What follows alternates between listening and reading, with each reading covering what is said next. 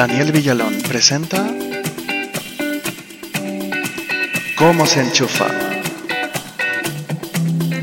El podcast que te acercará al mundo de la tecnología de una forma fácil y divertida.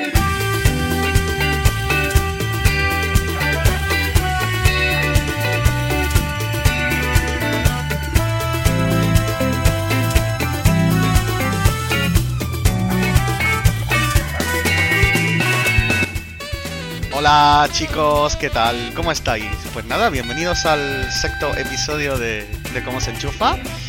Y bueno, hoy eh, tenemos varias cosillas. En primer lugar, vamos a explicar cómo funciona una impresora 3D, que hay varias personas que me lo habéis pedido y vamos a ello.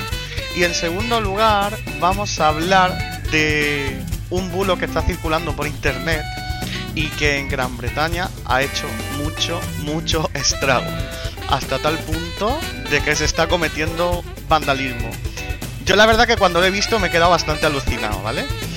Pero bueno, quiero, quiero compartir ese alucine con vosotros. Y nada, y precisamente por eso lo voy a compartir aquí.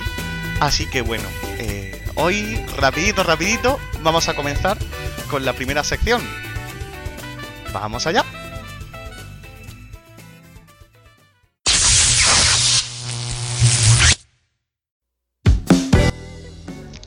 ¿Qué es una impresora 3D?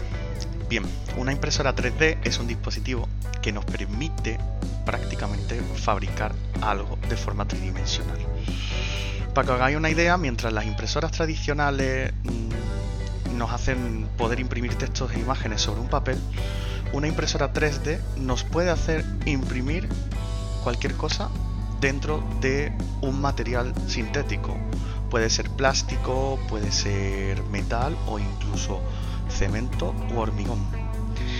Hay diferentes formas en las que las impresoras 3D funcionan. Eh, una de ellas, que es una de las más habituales, es ir poniendo placas sobre el material sintético, placa sobre placa, haciendo la forma y luego se solidifica, prácticamente como si estuviéramos moldeando algo. Entonces, ¿para qué se pueden utilizar este tipo de impresora? Este tipo de impresora se pueden utilizar para fabricar piezas de todo tipo. No solamente piezas, se pueden utilizar para fabricar eh, material médico, como se está haciendo actualmente con el tema de las mascarillas. Se puede utilizar para fabricar juguetes de plástico. La misma impresora puede ir eh, acumulando plaquitas de plástico de plástico y luego las va, va solidificando y se queda el material hecho. Pero aparte también tienen usos bastante curiosos, como por ejemplo en el tema de la automoción. En el tema de la automoción, estas impresoras llevan eh,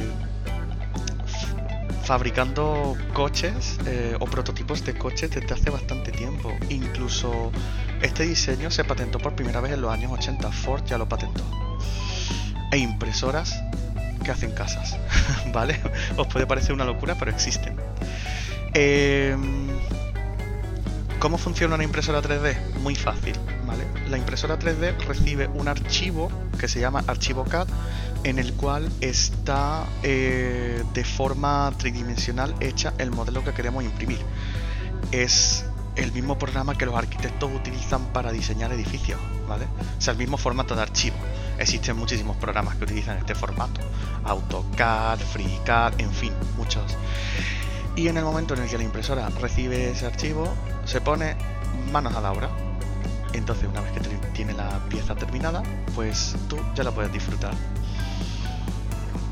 Eh, actualmente, pues lo más famoso que se está conociendo de esto son las mascarillas de coronavirus que se están imprimiendo de forma tridimensional.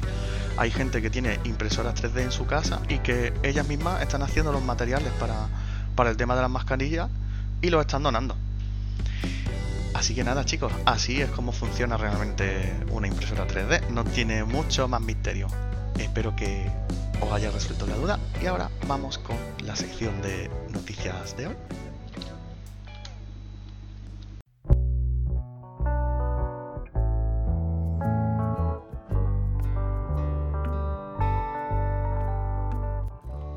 Bueno chicos, preparaos porque porque vienen curvas, ¿vale? Bueno, eh, he visto una noticia que la verdad que me está sorprendiendo bastante y esto demuestra el poder que tiene la información y la desinformación, ¿vale? Probablemente los que hayáis puesto ahí la tele lo habréis visto y si no os lo comento, ¿vale? En el Reino Unido están habiendo sabotaje contra antenas de telefonía y ataques contra empleados de empresas de telecomunicaciones a causa de una conspiración que se ha difundido por internet eh, que relaciona el 5G con el coronavirus. Sí, sí, sí, sí, como estáis oyendo. El 5G con el coronavirus. Esto ha hecho que haya saboteadores que están realizando ataques por la noche en, Gran Bretaña. Y en el lapso de una semana ha habido unas 7 antenas chabujadas.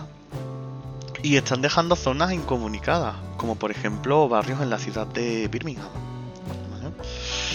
Ha habido empresas de telecomunicaciones que han tenido que emitir un comunicado conjunto, ¿vale? Para decir que esto es totalmente falso.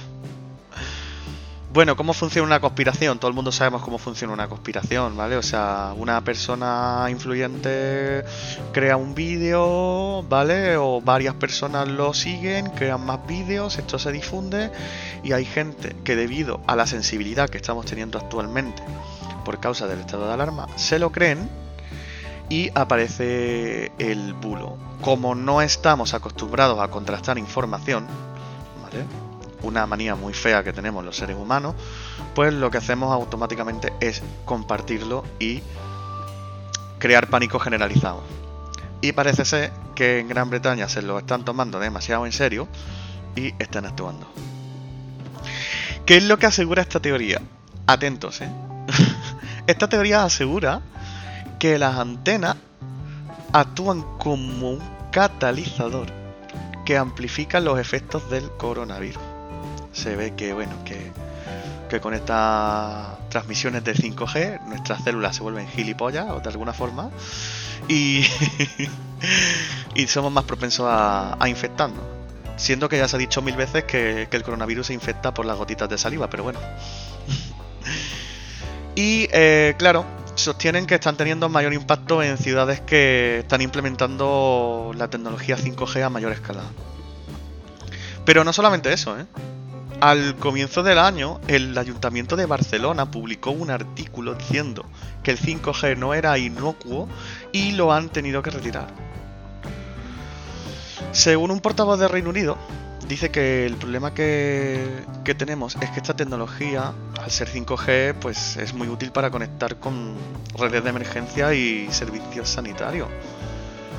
Entonces, los actos de sabotaje están siendo un riesgo adicional para las islas.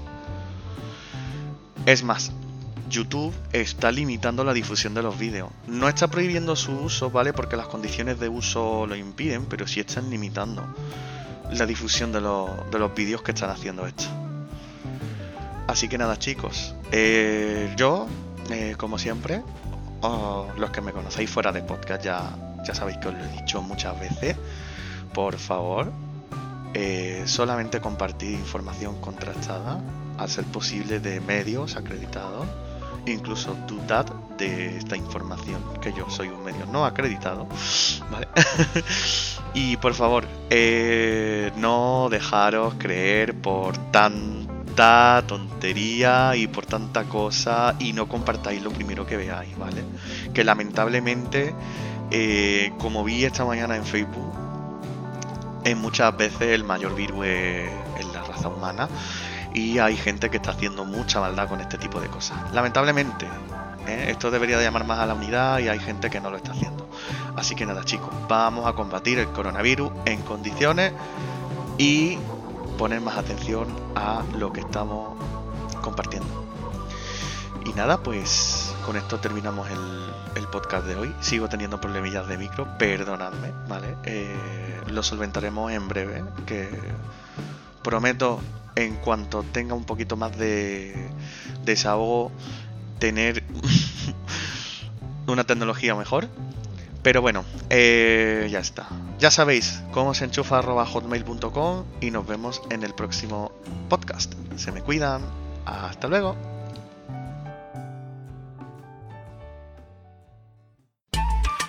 Si quieres escribir algún mensaje, realizar alguna sugerencia o proponer algún tema para el próximo podcast, puedes hacerlo a la dirección como se enchufa hotmail.com. Este podcast ha sido editado y producido por Daniel Villalón Suárez. Todo el material utilizado, incluida la música, está libre de derechos y es propiedad de sus respectivos autores.